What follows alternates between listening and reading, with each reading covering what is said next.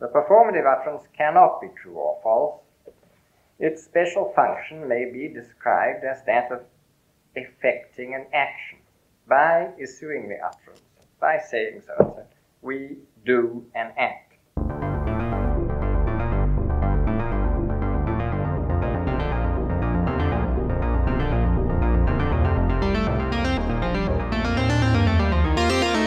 Wir schaffen das.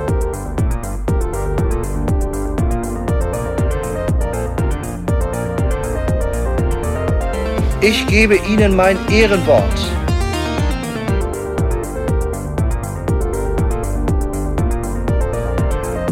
Ich liebe doch alle.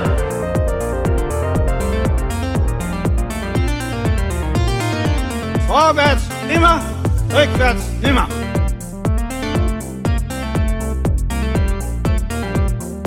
Vielleicht werde ich auch mal eine interessante politische Person in diesem Land. Könnte doch sein.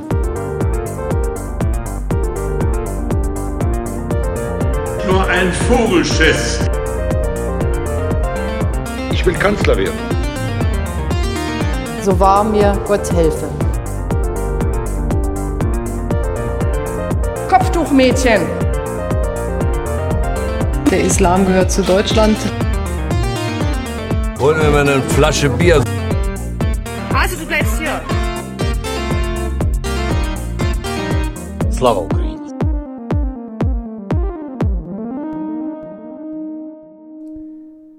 Herzlich willkommen zum Two-Wort Podcast Nummer 9. Es begrüßen euch Joachim, und Noah. aber nicht Sandra. Sandra kann heute leider kurzfristig nicht. Ja, sie kümmert sich um unsere jüngste Hörerin, der wir auf diesem Weg natürlich gute Besserung wünschen. Ja, alles Gute. Unsere Themen heute: Expertin oder Ideologin, die Sprachwissenschaft und die Moral und die Linguistik auf der Suche nach dem richtigen Mann. Ein Männerthema heute. Ja, Männern. nur, nur Männerstimmen, Männerthemen. Aber zuerst wollten wir ja noch die Wahl zum Tu-Wort des Jahres zumindest einläuten. Ja, wie sind wir dabei vorgegangen, Noah? Wir ähm, wollen heute ein paar Vorschläge unterbreiten, ne, dem Publikum.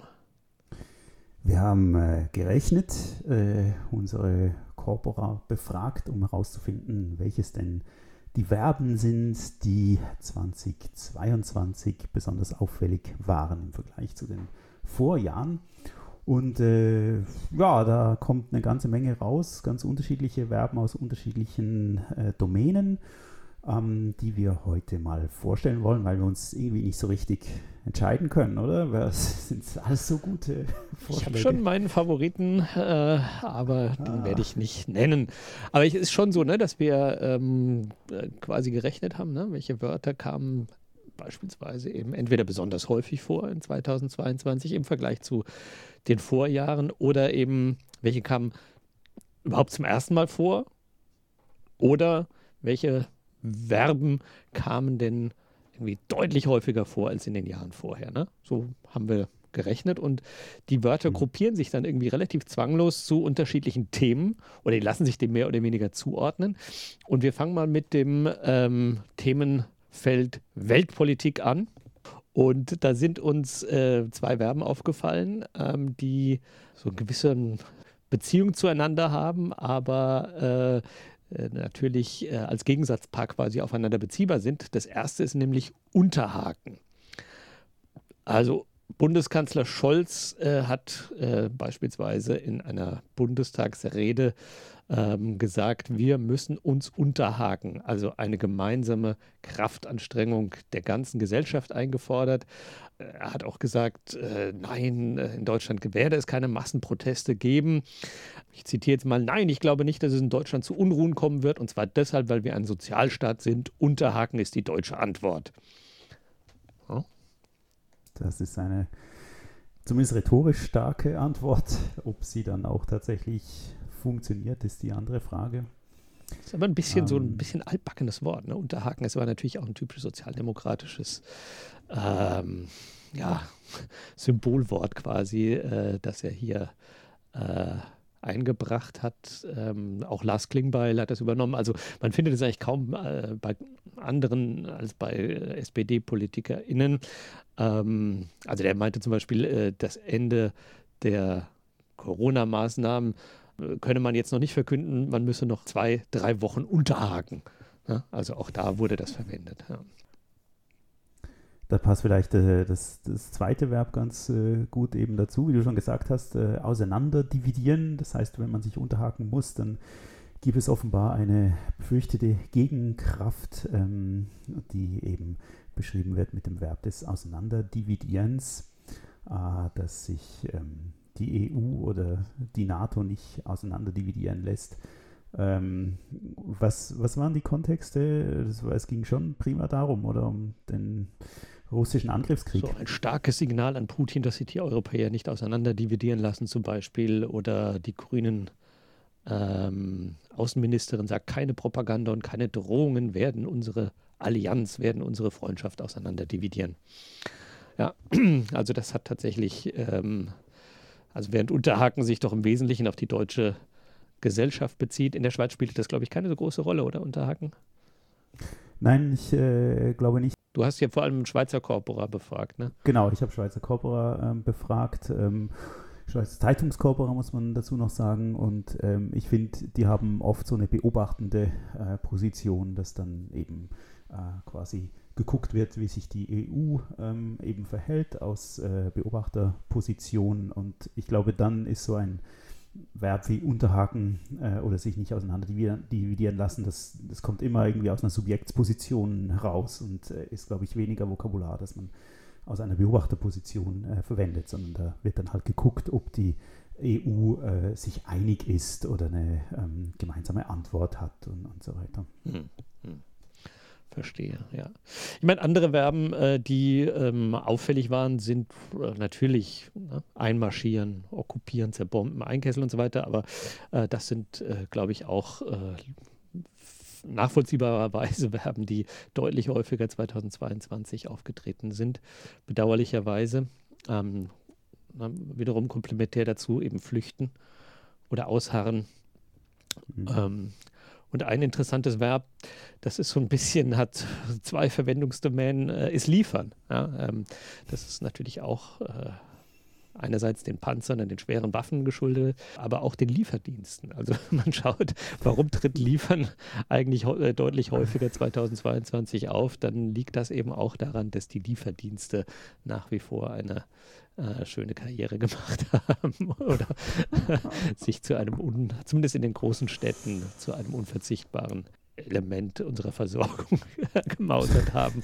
Aber natürlich auch zu äh, großen Gefährdern. Also hier in Tokio äh, sind so viele Fahrradlieferdienste unterwegs, dass man echt aufpassen muss, muss ich sagen. okay. Ja, und, und also mit dem Panzer und schwere Waffen liefern ähm, ist dann doch so, dass man nicht alles so ganz einfach im Internet bestellen kann und sich liefern lassen kann. Richtig, ja, ja. Das sind dann doch größere Verhandlungen notwendig. Das Bargeld, achso, es wird wahrscheinlich gar nicht alles Bargeld bezahlt, natürlich, ja. Wäre auch schwierig zu Hause zu haben.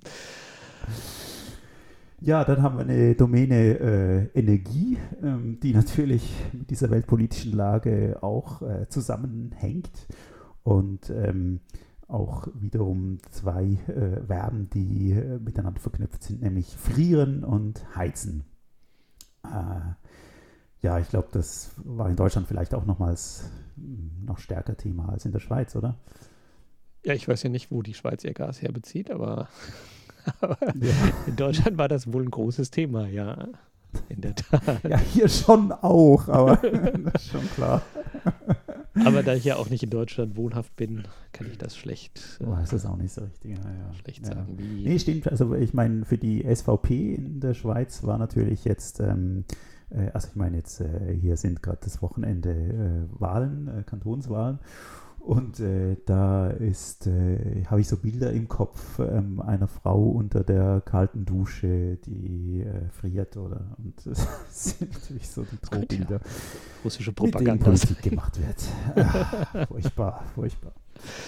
Ja, aber weil wir äh, gerade über äh, russische Propaganda oder Propaganda reden, haben wir natürlich äh, auch das Wort zudrehen, das uns in ganz vielen Kontexten äh, im Energiebereich, aber eben nicht nur im Energiebereich äh, über den Weg gelaufen ist. Wir haben also die Metapher des Gashahns, der zugedreht wird. Ähm, Putin dreht den Gashahn zu und umgekehrt dreht Europa eben den Geldhahn zu, indem es dann keine Importe von ähm, Energieträgern mehr aus Russland zulässt. Äh, Russland dreht Pipelines zu, ähm, auch Ungarn wird der Geldhahn zugedreht. Ähm, in Deutschland werden Heizungen zugedreht, äh, auch der Wirtschaftshahn wird zugedreht. Ähm, da gibt es eine ganze Menge, äh, was da alles zugedreht wird. Also es geht um so eine Politik durch Verknappung von Ressourcen. Aber interessant ist eben auch, dass zum Beispiel die US-Notenbank die Zinsschraube zudrehen muss. Und in einem Beitrag habe ich sogar gelesen, äh, dass ähm, der Migrantenhahn nach Belieben auf und zugedreht werden kann. Also das scheint schon eine Metapher zu sein.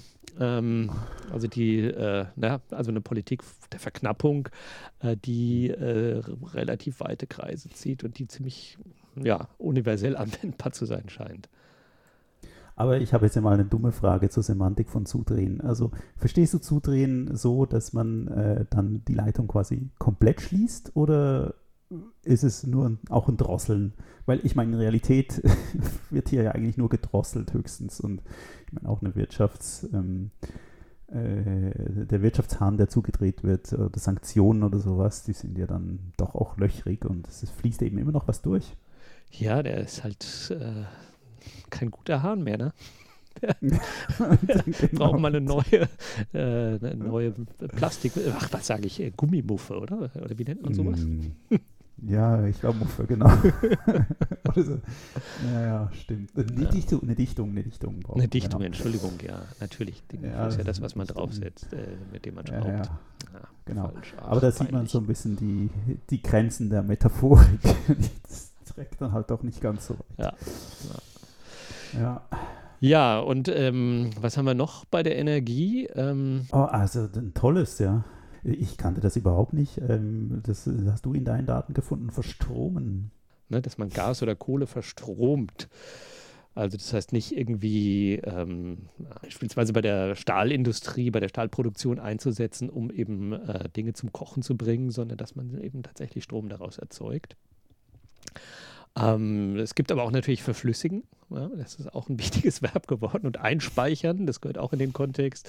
Mhm. Das sind alles äh, Verben, die äh, natürlich sich auf Gas äh, ähm, beziehen. Ähm, also in dem Fall verflüssigen und einspeichern. Äh, Dinge, mit denen man sich vorher gar nicht groß beschäftigt hat, glaube ich, ja. Mhm.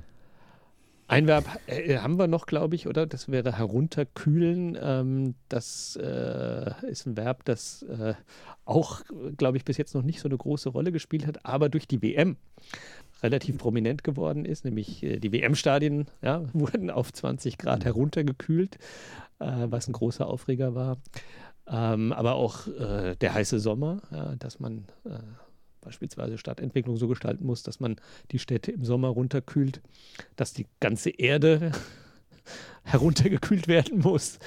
Äh, und ähm, ja, natürlich auch, das, das, dass man Gas runterkühlen muss, sodass man eben, so dass es dann zum Flüssiggas wird und man irgendwie bei minus 160 Grad eben die 600-fache Menge transportieren kann und sowas. Also auch da spielt Herunterkühlen eine wichtige Rolle. Abgesehen von den Wohnungen, die natürlich herunterkühlen, mhm. weil man nicht so viel heizen kann. Also Energie tatsächlich ein großes äh, äh, Thema, äh, das sich dann eben auch sprachlich zeigt. Ja.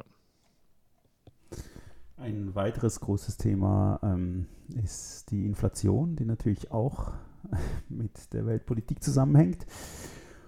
Und ähm, auch da eine tolle Wortverbschöpfung, das Weginflationieren. Was heißt denn das?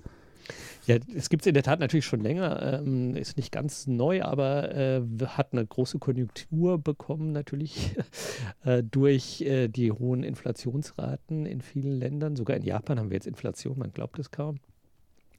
Ähm, beispielsweise, dass irgendwie der Mindestlohn ist bald weginflationiert. Ne? Also, dass die Inflation so groß ist, dass äh, der Mindestlohn auch nichts mehr wert sein wird.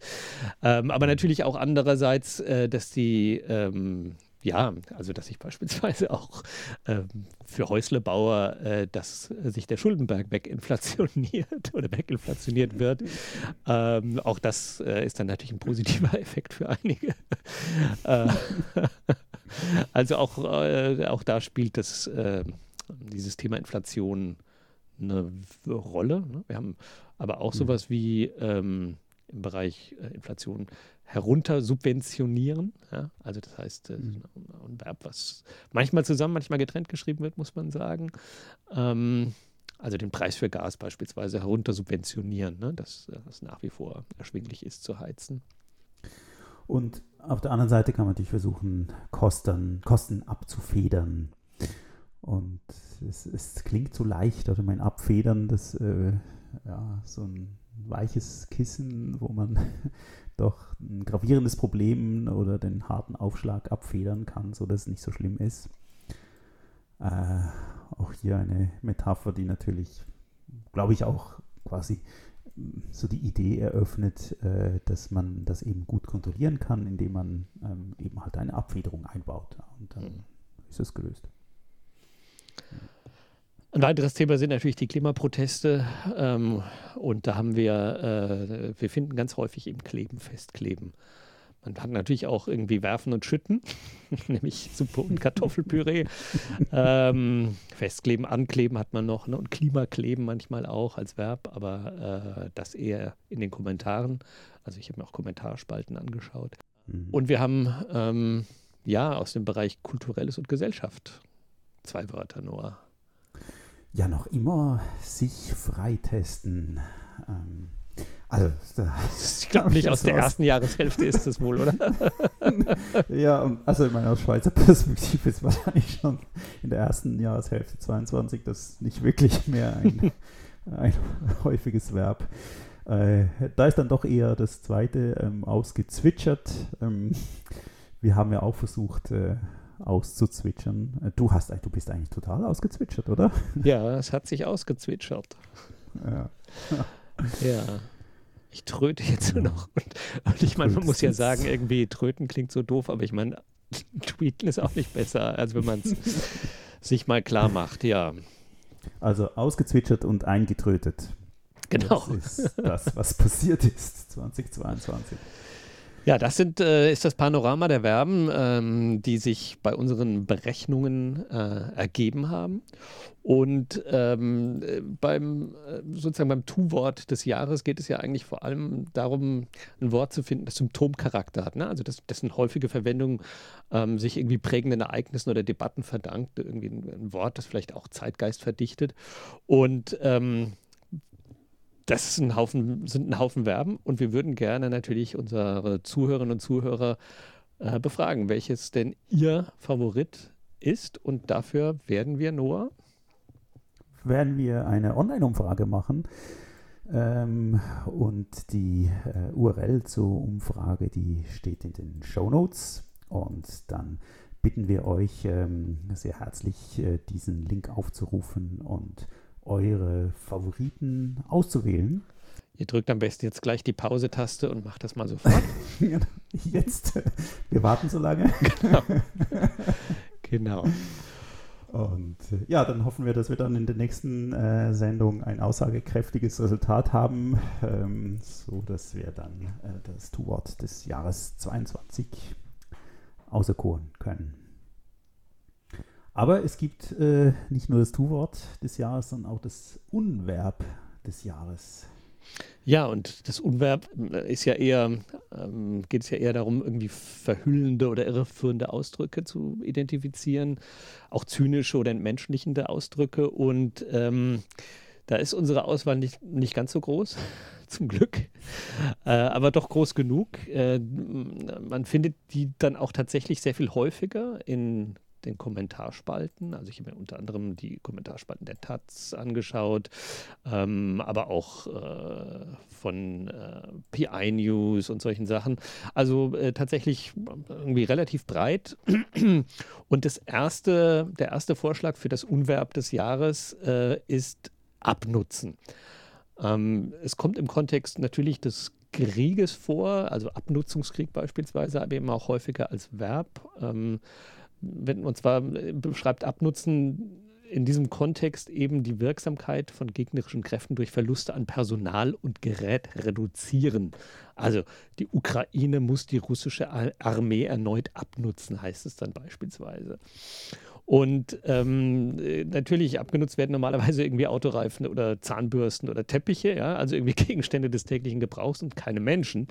Und äh, als militärische Strategie ist das natürlich auch ähm, ja, weder nachhaltig noch irgendwie äh, sonst wie irgendwie akzeptabel, glaube ich, weil das ist ja irgendwie eine, wenn man es richtig benennen würde, eine vorsätzliche Inkaufnahme eines, ja, eines Gemetzels. Ne? Also, und zwar irgendwie aus Mangel an Alternativen. Ähm, will man irgendwie dem Feind halt maximale Verluste zufügen, ähm, ohne dass man irgendwie auch nur eine Chance hätte, ähm, in der nahen Zukunft irgendwelche Kriegsziele zu erreichen. Und das bedeutet dann eigentlich, dass beide schwerste Verluste hinnehmen müssen und ähm, zeigt also ja, also ist auch natürlich, also als Verb insgesamt ein sehr entmenschlichender Ausdruck und eben auch verhüllend und irreführend, ja. Ja, deswegen klar auf der Liste der Unverben des Jahres. Ähm, ein zweites ähm, ist Entnazifizieren und ich glaube, äh, es gibt da natürlich auch ähm, noch Varianten davon. Denazifizieren findet man auch und natürlich entmilitarisieren, was ja unschwer zu erkennen natürlich der russischen äh, Propaganda entspringt. Ja, und das ist ja auch eine Täter-Opfer-Umkehr. Ne? Also jetzt gerade irgendwie äh, dem Gegner wird irgendwie ja, Militarismus und Faschismus unterstellt, ja, obwohl das eigene Regierungshandeln Züge von Faschismus hat und auch den Militarismus fördert. Ja? Und äh, diese historische Parallele, die hergestellt wird zum russischen äh, Krieg gegen Nazi-Deutschland, zum Verteidigungskrieg, ähm, obwohl Russland diesmal der Aggressor ist, ist ähm, natürlich auch, ja, also kann man sagen, verhüllend äh, oder irreführend. Mhm. Und insofern, glaube ich, äh, könnte man auch das als ein Unwort bezeichnen. Das dritte ist mitmachen und ich glaube, das musst du ein bisschen erklären. Ja, mitmachen ist ja echt keine schlechte Sache, denkt man. Ist doch eigentlich schön, oder mitmachen? Aber äh, es gibt ähm, ja diesen Satz, ich habe mitgemacht, äh, der verkauft wird ja als ähm, oder es ist eine Webseite, die heißt sogar so, ich habe mitgemacht und äh, das wird oder inszeniert sich als Archiv für Corona-Unrecht. Also, ne, auch unter dem Hashtag Ich habe mitgemacht, äh, wurden auch in sozialen Netzwerken Namen gesammelt von Leuten, die sich angeblich schuldig gemacht hätten in der Corona- oder während der Pandemie, äh, weil sie Maßnahmen befürwortet oder durchgesetzt haben, die äh, dem Bevölkerungsschutz gedient haben. Äh, aber dieses wird natürlich angezweifelt. Also mit anderen Worten, es handelt sich hier um einen Online-Pranger, der mit dem Wort mitmachen, ähm, ja, popularisiert wird. Ähm, denn ja, normalerweise ist ja auch mitmachen wird mit Präpositionalobjekt gebraucht, ne? mitmachen bei, man macht bei etwas mit, aber hier ist schon absolute Verwendung. Ähm, mitmachen wird dann irgendwie zu was Negativem, zu was Schuld Belastetem und ähm, äh, Unwort ist es, glaube ich, deswegen, weil es eben von Menschen verwendet wird, die eben gar nicht mitgemacht haben. Ne? Also die selber unsolidarisch waren, äh, denen die Schwachen in der Gesellschaft äh, egal waren. Ähm, und insofern, ähm, glaube ich, äh, ja, kann man auch das zu einem Unverb erklären. Ja, allerdings. Ähm, und ja, es, die weiteren äh, Kandidaten für Unwerben hängen damit zusammen. Ähm, drei Stück äh, Tod boostern, Tod impfen und Tod spritzen, die äh, natürlich auch aus diesem Kontext äh, kommen der MaßnahmengegnerInnen während der Corona-Pandemie und die ja, dem Impfen äh, unterstellen, dass es eben negative Folgen hätte. negativ ist auch, ein Euphemismus, ne? In dem Fall. ja. ja. Ich habe aber noch ein schönes äh, Verb gefunden, nämlich herunterheizen. äh, ich meine, heizen bedeutet ja eigentlich die Temperatur erhöhen, ja, aber Insofern könnte man sagen, herunterheizen ist sowas wie ein Oxymoron, also ein Wort, das irgendwie aus wieder äh, oder, ja, aus, aus Bestandteilen besteht, deren Bedeutung einander gegen, entgegengesetzt ist. es ist wahrscheinlich auch irgendwie euphemistisch intendiert, also das heißt, man möchte irgendwie etwas schön ausdrücken beschönigend ausdrücken, verhüllend, mildernde Umschreibung äh, machen äh, für etwas, das eigentlich schlecht ist, ja. Das erfüllt mich wirklich mit Negativakzeptanz, muss ich sagen. ja, also äh, herunterheizen, ähm, äh, vielleicht auch ein Unverb. Ja, das, aber es gibt ja eine, eine, andere Bedeutung, oder? Ich meine, du, du äh, heizt mit dem Rad den Berg runter, oder? Ach so, ja fährst. klar, so, ja, selbstverständlich. Ja, gut, nur. Da habe ich gar nicht dran gedacht. Es ist nicht der ist Verwendungskontext, zumindest kein dominanter. Nein, es ist nicht der Verwendungskontext. ähm, genau. Zumindest halbwegs positiv oder gut. Also, man vielleicht, ja doch, eigentlich, wenn man sagt, ich, der ist da voll heruntergeheizt, dann meint man es ja eigentlich positiv. Normalerweise schon, ja. Genau. Sonst würde man Rasen sagen, oder? Heruntergerast. Ja, ja genau. Der Raser. Der, ja, ja, Genau. Ja, und dann haben wir noch ein letztes äh, Verzwergen. Ja, Verzwergen ähm, referiert auf eine Verschwörungserzählung, nach der die Regierung äh, darauf zielt, Deutschland zu deindustrialisieren und auch damit ökonomisch und politisch zu einem Zwerg zu machen. Ja? So, also das ist die Idee dabei. Ne? Also äh, die wirtschaftlichen Beziehungen zu Russland abzubrechen, sei eben Teil dieser Strategie, Teil dieses, mhm. dieses Plans, dieses geheimen Plans, ja. Und, ja, äh, liegt doch auf der Hand. Das große, große Deutschland wird mutwillig verzwergt. Dann sind wir bald kleiner als die Schweiz. So. Ja. Krass. Siehst du, wir haben ja noch ein großes Reich. Bitte, Noah, halte an dich. ja, aber auch zum ähm, Unverb des Jahres äh, gibt es eine Online-Abstimmung, auch hierfür äh, die URL in den Show Notes benutzen und ähm, bitte gleich, gleich voten. Wir machen wieder eine Pause und warten auf euch. genau. Und es gibt ja eine Pause-Taste. Und in der, ach echt? Und in der nächsten Folge werden wir dann auch berichten, was das Unverb des Jahres war. Schön. Ja, dann würde ich sagen, äh, schreiten wir zu unseren wissenschaftlichen Papieren heute. Die ist immer so doof, wenn man von Papern spricht, oder? Ja, richtig, zu den Aufsätzen. Zu den Aufsätzen, ja, zu den wissenschaftlichen Aufsätzen. Dazu passend, ich habe zu unserer Wahl extra passend ein Thema gewählt, nämlich Expertin oder Ideologin, die Sprachwissenschaft und die Moral. Toll. Nur, ich habe mich natürlich gefragt, irgendwie, wo, hast du schon mal in Interviews irgendwie gesagt, das sollte man nicht sagen oder das ist kein schönes Wort oder das ist ein Unwort? ja, also ähm, äh, ich habe gerade neulich äh, ein Interview gegeben zum Thema Duzen und Siezen und äh, Stellung genommen äh, dazu, dass ähm, eine Organisation, äh, eine Tourismusorganisation, ähm, eine Du-Kultur eingeführt hat und quasi ihre MitarbeiterInnen dazu, ja, zwingt vielleicht nicht gerade, aber doch in die Richtung, äh, alle Gäste mit Du anzusprechen. Und da habe ich gesagt, das ist doch nicht so gut, wenn man die zwingt, da muss man doch irgendwie flexibler sein. Guck. Ja, vielleicht moralisch. ja, interessant, ja. Okay. Und war, war, war falsch, oder?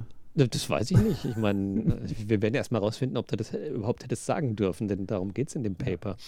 Ähm, ich wollte eigentlich was ganz anderes vorstellen, sage ich ganz ehrlich. Ich wollte eigentlich äh, von Jörg Maybauer das Buch Sprach- und Hassrede vorstellen, das ist 2022 erschienen. Und dann habe ich so angefangen zu lesen im Vorwort und dann habe ich so den Satz gelesen, ich lese den jetzt mal vor hier. Wie in linguistischen Arbeiten üblich, beziehen wir uns auf konkretes sprachliches Material. Dieses wird selbstverständlich immer nur zitiert oder erwähnt, nicht gebraucht. Dieser Unterschied ist manchen Studierenden nicht geläufig. Sie finden schon die bloße Tatsache, dass ein Hate Speech-Ausdruck gebraucht wird, anstößig. Bitte lesen Sie diese Einführung nicht weiter, falls es Ihnen auch so ergehen sollte. ja, also wir haben es hier äh, offensichtlich äh, mit einer Situation zu tun, wo äh, sich ein äh, Forscher, der sich mit Hassrede beschäftigt, ähm, damit konfrontiert sieht, dass Menschen Studierende, die es einfach nicht verstanden haben, äh, Kritik daran üben, äh, dass er bestimmte Ausdrücke zitierend gebraucht oder erwähnt. Und ähm, seine Antwort darauf ist, äh, bitte lesen Sie nicht weiter. ähm, und ich konnte dann leider nicht weiter. Das war halt ein bisschen, ein bisschen blöd. Deswegen äh, habe ich also den Artikel ähm, rausgesucht. Ähm, der heißt Der Experte als ideologieverdächtiger Laie, moralische Sprachkritik durch Linguisten. Der ist erschienen in einem Sammelband von Toko Hoffmeister, Markus Hund, Saskia Naatz. Der heißt Laien, Wissen, Sprache, theoretische, methodische und domänenspezifische Perspektiven. Ja. Und äh, die beiden Autoren sind ähm, eben Rüdiger Hanisch, der war, also ist jetzt Professor Emeritus in der Universität Passau und äh, Michael Frase, der war wohl Projektmitarbeiter im DFG-Projekt Theorem, Typologie und Theorie der Remotivierung. Und wie ich schon angedeutet habe, Thema des Aufsatzes ist eben die moralische bzw. ethische Sprachkritik. Ja, also die Kernthesen sind irgendwie, dass äh, diese Art der Sprachkritik Kritik, also diese moralische Sprachkritik, ne? also dass Leute sagen eben, das und das soll man doch nicht sagen, weil sich manche davon verletzt fühlen oder sowas, dass diese Art der Sprachkritik ideologisch geprägt ist. Dass Linguistinnen, wenn sie moralisch werten, keine Expertise geltend machen können, Noah, sondern eigentlich ja, sondern eigentlich im Werten Laien sind und dass Linguistinnen deswegen auch nicht als Expertinnen gefragt werden sollen, wenn es um richtiges und falsches Sprechen gehen sollte, also so in diesem moralischen Sinn richtig und falsch. Äh, und dass sie sich vielleicht auch nicht äußern sollten, Noah, weil sie damit ihre eigene Kompetenz überschreiten. Sorry, sorry, sorry, sorry. Ich habe meine Klappe. Ja, äh, vielleicht äh, also muss man noch kurz dazu sagen, dass es natürlich tatsächlich so ist, dass lange äh, die linguistische Sprachkritik war, ja irgendwie bäh war, oder? Also hm. galt als unwissenschaftlich, oder? Also weil irgendwie als nee, vermeintlich nicht objektiv und vieles von dem, was früher sprachkritisch bewertet wurde, ist auch aus, heute, aus heutiger Sicht, kann man ja sagen, auch kaum haltbar. Also wenn man so, mhm. ja, 30 Jahre später klingt das alles immer ganz furchtbar, muss man sagen. Ja. Auch Sprachkritik war natürlich äh, auch immer gepaart irgendwie mit Kulturkritik. Ja, also irgendwie, das heißt irgendwie mit, mit, mit, mit normativen Vorstellungen über Lebensstile. Ja, also ich meine, Sprachkritik an Jugendlichen zum Beispiel. Ne? Also, oder auch im 18. Jahrhundert irgendwie verzärtelte, schwindsüchtige Deutsch-Franzosen äh, und die, die nicht mehr körnig das männliches Deutsch sprechen. Da werden wir ja nachher noch was hören dazu. Also zu dem männlichen, meine ich. Und äh, Sprachkritik war ja auch oft dann mit politischen Zielen äh, verflochten, ne? die wir heute auch oft nicht mehr teilen. Ne? Also auch weil sie zum Teil auch wissenschaftlichen Grundlagen entbehren. Äh, man denkt zum Beispiel irgendwie an den Kampf gegen das vermeintlich Jüdische in der deutschen Sprache. Also äh, auch das äh, äh, sind Sachen, die natürlich die Sprachkritik nicht immer in einem guten Licht erscheinen lassen. Und äh, Peter von Polenz hat ähm, also ein wichtiger Sprachhistoriker. Es gab da so eine Art, naja, will ich sagen Streit, aber eine Debatte um Sprachkritik in den 60ern. Da hat er geschrieben, die Sprachwissenschaft hat sich von der Sprachpflege und Sprachkritik meist ferngehalten, weil sie aus methodologischen Gründen jede subjektive Wertung ihres äh, Forschungsobjekts scheut. Hinter allem, was Sprachpflege und Sprachkritik als Modeerscheinung, Sprachverderb oder gar Entartung werten, sucht der Sprachwissenschaftler zunächst einmal Entwicklungstendenzen zu erkennen. Denn er hat bei, seiner bei seinen sprachgeschichtlichen Studien die Erfahrung gemacht, dass sprachliche Neuerungen eine Sprache nicht zerstören, sondern meist nur Anzeichen eines allgemeinen Strukturwandels sind. Sagt übrigens auch der Herr Bubenhofer über das Gendern, oder?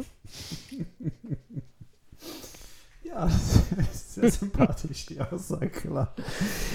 Ja, ja. ja, genau. Also äh, die Frage ist natürlich, also warum macht man dann trotzdem Sprachkritik? Ja? Und äh, es ist natürlich so, dass die, die Linguistik schon immer mit Sprachkritik beschäftigt hat, aber eben weil, äh, also als, als Objekt der Forschung, ja, also nicht selbst Sprachkritik übend, sondern zunächst mal als Objekt der Forschung. Ja, man hat dann unterschieden, philosophische Sprachkritik, literarische Sprachkritik, philologisch orientierte Sprachkritik, theologisch-religiöse Sprachkritik und moralische Sprachkritik beispielsweise, ja, und äh, solche Sachen. Und ähm, aber so seit den späten oder spätestens seit den 1990er Jahren gibt es auch Bemühungen, äh, Sprachkritik linguistisch zu betreiben, nämlich äh, irgendwie als ja, Reflexion von metasprachlichen Debatten, äh, gegebenenfalls aber auch als Intervention in solche Debatten. Ne? Also klassische Situation, Bubenrufer wird über das Gendern befragt oder über das Duzen, wie auch immer. Ja, genau, ich werde mehr über das Duzen gefragt als über das Gendern. Und äh, ja, also wissenschaftliche Sprachkritik, aber jetzt eben nur dann, wenn sie eben irgendwie, ja, also theoretische Grundlagen hat, wenn sie systematische Ansätze hat, wenn sie ähm, die Methoden der Beschreibung und Bewertung von Sprache und Sprachgebrauch zunächst mal äh, hat und aber auch transparent macht und so weiter. Und ähm, die orientiert sich dabei an dem Begriff des Aptum. Ja, also ähm, jetzt mal ein paar Namen äh, nennen für unsere linguistischen Zuhörer, eben Walter Diekmann, Rainer Wimmer, Schiewe, Jürgen Schiewe, Thomas Nier, Jörg Kilian, Martin Wengeler, die haben äh, alle in dem Bereich ähm, viele wichtige Grundlagen gelegt. Und ähm, dieses äh, Konzept der Angemessenheit, Aptum heißt eben auch eine Zeitschrift für Sprachkritik, eine wissenschaftliche Zeitschrift. Äh, da geht es eben, ähm, na, das Angemessenheitsprinzip aus der antiken Rhetorik ähm, geht es eben darum, dass man spricht, wie es dem Anlass bzw. dem Gegenstand, dem Publikum und der Situation nach angemessen ist. Ja?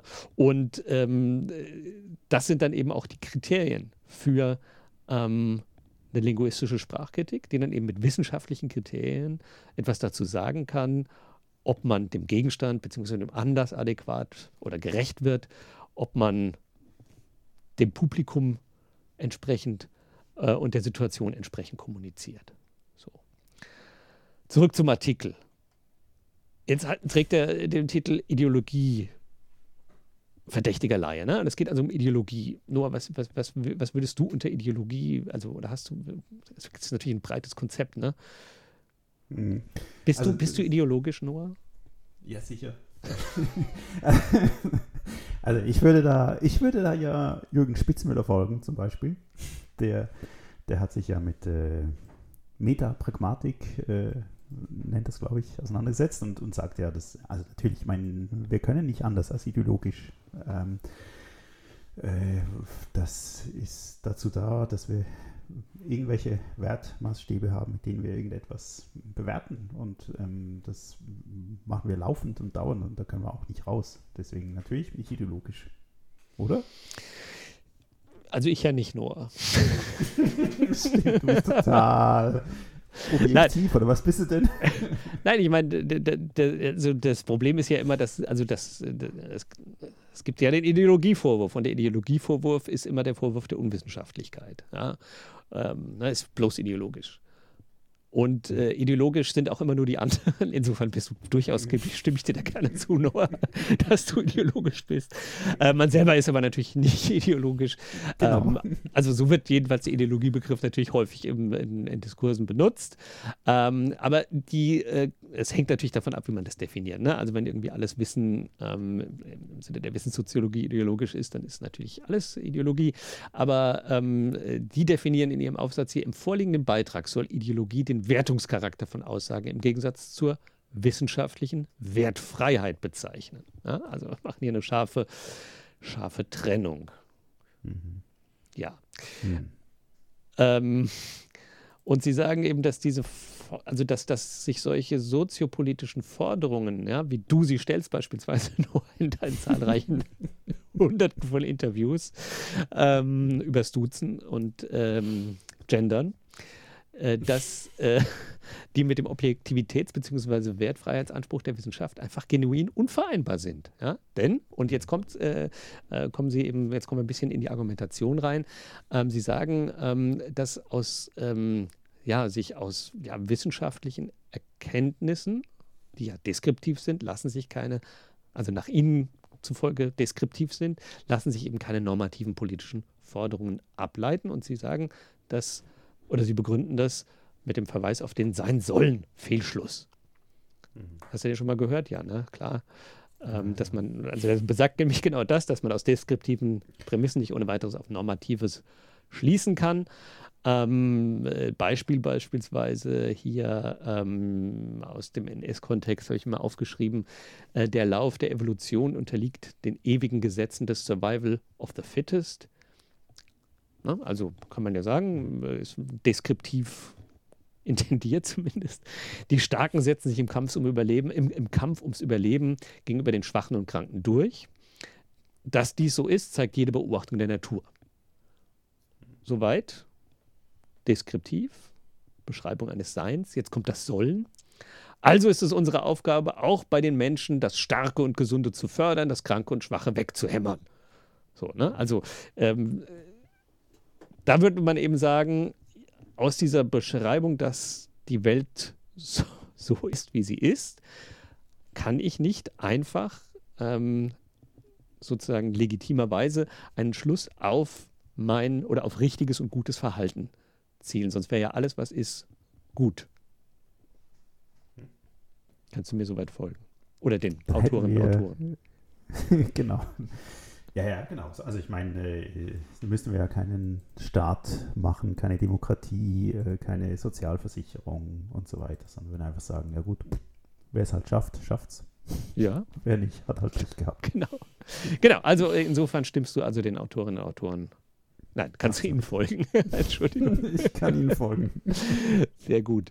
Ja, und dann beobachten Sie eben jetzt auch sowas, was Sie ähm, schädlichen Konsequenzialismus oder Konsequenzialismus nennen, nämlich dass Sie sagen, im öffentlichen Diskurs oder in öffentlichen Debatten geht es häufig darum, äh, dass die Betroffenen, dass denen mehr ja, Definitionsmacht zugesprochen wird als denjenigen, die etwas äußern. Also nehmen wir mal an, ein AfD-Politiker sagt das oder benutzt das N-Wort. Und ähm, davon fühlen sich äh, schwarze Menschen ja natürlich äh, angegriffen und herabgewürdigt. Dann ist das Argument der Autorin, äh, der beiden Autoren, ähm, dass unsere Gesellschaft im Moment dazu neigt, den Betroffenen mehr Recht zu geben in der Definition, was denn da eigentlich gerade passiert ist. Ob denn wirklich eine Herabwürdigung vorliegt oder nicht. Denn der AfD-Politiker sagt natürlich, nein, nein, ich benutze das natürlich nicht als herabwürdigenden Ausdruck, sondern einfach, wie, da, wie das normale Volk das Wort halt verwendet. Ne? Also was natürlich Quatsch ist, aber ähm, und dieser ne, Konsequenzialismus äh, führe eben dazu, dass man die Sprecherintentionen nicht mehr hinreichend ernst nimmt. Das die Perlokution, also der Effekt, den eine Aussage hat, stärker gewichtet wird und somit, und das eigentlich aber auch schon moralisch verwerflich ist, weil ja die Intention bei äh, dieser Art von Kommunikation natürlich auch wichtig ist. Ne? Ob, ob man jetzt jemanden ob, für etwas verantwortlich macht, äh, ist natürlich auch davon abhängig, ob jemand die Sache mit Absicht getan hat oder nicht. Okay, Moment. Ähm, aber das ist doch eigentlich auch ein sein sollen Fehlschluss. Also wenn man halt sagt, ja gut, wenn halt viele Leute dieses Wort verwenden und das gar nicht so meinen, dann ist es halt so und dann soll es auch so sein, dass man das halt sagt und nicht auf die Betroffenen hört, die vielleicht in der Minderheit sind. Äh, könnte man vielleicht sogar so sehen. Ja, ein interessantes äh, Argument gegen Gebrauchsnormen. Noah, müssen wir nochmal insgesamt über Standardsprache neu nachdenken, wenn ich dich da so höre. Aber interessant, ja, okay. Ähm, ich, wir kommen darauf zurück, weil ich glaube, das ist nämlich tatsächlich eine interessante Frage. Ne? Also irgendwie, wer entscheidet denn, ähm, ne? also was beleidigend ist, kann einfach äh, mhm. Äh, der Autor eines Buches sagen, ja, bitte fühlen Sie sich nicht beleidigt, wenn doch, dann lesen Sie bitte nicht weiter, äh, weil ich meine es ja gar nicht so. Ne? Ähm, äh, reicht das schon? Ja? Oder wie? Also kommen wir sicherlich gleich nochmal drauf zu sprechen. Ich wollte mal sagen, Hintergrund ist natürlich irgendwie das, was wir Sprechakttheorie nennen, also ne, weil der Ausdruck per Lokution gefallen ist, also so diese Idee, ne, äh, der Heiratsantrag. Ja? Ich mache dir einen Heiratsantrag, Noah. Ähm, das heißt, da gibt es irgendwie ein konventionelles, ja, Sandra ist ja nicht da, ein konventionelles Verfahren mit einem bestimmten konventionellen Ergebnis. Ja, also das heißt irgendwie, wir beide kennen die Textsorte vielleicht. äh, schon oft probiert. und äh, dachte erhalten. Und normalerweise ist man da, weiß man danach, ob man heiratet oder nicht. Ähm, äh, irgendwie die betroffenen Personen und Umstände müssen dann eben äh, also auf dieses Verfahren passen, ja, also so wie wir beide passen gerade ähm, und so weiter. Also das heißt, es gibt so, sogenannte Gelingensbedingungen. Ne? Also das heißt, es gibt äh, Dinge, die wir äußern, willst du mich heiraten, die sind nicht äh, deskriptiv gemeint oder, ähm, sondern die sind Sprachhandlungen, ähm, weil äh, durch die, deren, durch die Äußerung dieser ähm, äh, dieser Wörter, Sätze, äh, setzen wir Bedingungen, unter denen künftiges Handeln irgendwie adäquat ist oder nicht. Ne? Also wenn ich ähm, äh, dir einen Heiratsantrag mache und du sagst selbstverständlich ja, dann kann ich ganz anders mit dir umgehen, als wenn du Nein sagst beispielsweise. Ne? Und, und äh, deswegen nennt man die auch ja irgendwie performative Akte oder sowas. Aber äh, wichtig ist eben, dass wir mit Sprache handeln. Ne? Also das ist auch etwas, was die beiden natürlich, die beiden Autoren absolut teilen und das machen sie eben auch stark. Ähm, dass sie ähm, eben sagen, ja, also im Moment wird eben der Effekt, den eine Äußerung hat, wird überbewertet, während die Elokution, also sozusagen die Handlung, die die Person vollzieht, nämlich einen Heiratsantrag machen, beispielsweise jetzt in dem Fall, die wird eben quasi oder spielt keine so große Rolle können wir soweit, glaube ich, erstmal nachvollziehen. Es geht ja erstmal nur, äh, das nachzuvollziehen, sagen eben, das, das ist eine Verkürzung der Handlungstheorie, denn eben Intentionalität ist eben das Grundmerkmal von Handlungen. Und deswegen, wenn jemand das etwas nicht intentional tut, dann kann man ihm das auch nicht zurechnen, kann man ihm das auch nicht vorwerfen. Und äh, dann gehen sie sogar noch einen Schritt weiter und sagen, es läuft noch mehr schief in unserer Gesellschaft. Und bei dieser Sprachkritik, ja, nämlich äh, man schließt von der Sprache auf den Sprecher, die Sprecherin. Ja? Also mhm. wenn jetzt irgendwie zum Beispiel, äh, man hört das ein bisschen raus aus dieser Vorrede aus äh, Maybauers Buch, ja, da gibt es halt Leute, die werfen mir vor, ich sollte das gar nicht machen ähm, und die halten mich jetzt für einen Rassisten oder sowas, ja? weil ich eben das N-Wort zitiere beispielsweise. Kann man auch noch nachvollziehen, ne? passiert ja tatsächlich im öffentlichen Diskurs, glaube ich, schon. Mhm oder zum Duzisten oder sowas. ja, und aus all dem schließen sie dann eben, ähm, dass äh, man eigentlich sowas beobachten kann, dass äh, ja, falsche Experten, SprachwissenschaftlerInnen, die sich öffentlich zu solchen Fragen äußern, im Grunde ja so etwas tun wie Laien bevormunden. Denn, Sie nennen beispielsweise Anatol Stefanovic, der häufig als Autorität in Medien gefragt wird, sozusagen dessen ja, sprachwissenschaftliche Expertise natürlich unbestreitbar ist. Aber Sie sagen eben, ja, aber er äußert sich ja aber moralisch. Hm. Und eben aus der sprachwissenschaftlichen Beschreibung folgt eben nicht die Moral. Und im Bereich der Moral bzw. der Ethik ähm, ist er eben kein Experte. Ne? Sondern das müsste dann eben hm. im Bereich der angewandten Ethik diskutiert werden und nicht im Bereich der Sprachwissenschaft. Ja, und die Folge ist aber davon, dass eben solche Leute wie der Anatol dann äh, diese Rolle zugeschrieben bekommen als Experten, auch für moralische Fragen, dass sich dadurch Laien, die, deren politische Ansichten ja nicht weniger legitim sind als die von Anatol Stefanovic, sich eben als rückschrittlich fühlen, als politisch inkorrekt kategorisiert und damit äh, eigentlich bevormundet und herabgewürdigt werden. Ja, dass es so eine mhm. Symptomatisierung gibt. Das heißt, äh, dass äh, der, der äh, ja, dass man als politisch oder moralisch verdächtig gilt und im Diskurs gebrandmarkt wird, weil man sich nicht sprachlich normadäquat verhält. Aber das suggeriert schon auch so eine ganz klare Trennmöglichkeit zwischen Deskription von Sprache irgendwie oder wie Sprache funktioniert und dann von moralischem Urteil.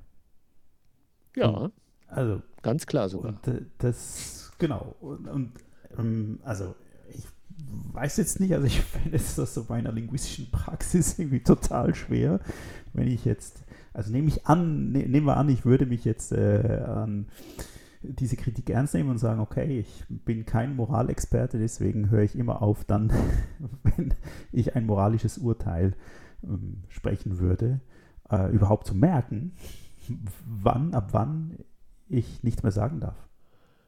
Ja, ist eine interessante äh, Überlegung. Also, die kann ich sofort nachvollziehen. Ähm, aber also wenn man den Text oder dem, den Autoren gerecht werden möchte, ist es in der Tat so. Sie trennen das also ganz scharf. Sie sagen, Linguistik beschreibt Sprache, Ethik sagt, was man tun soll.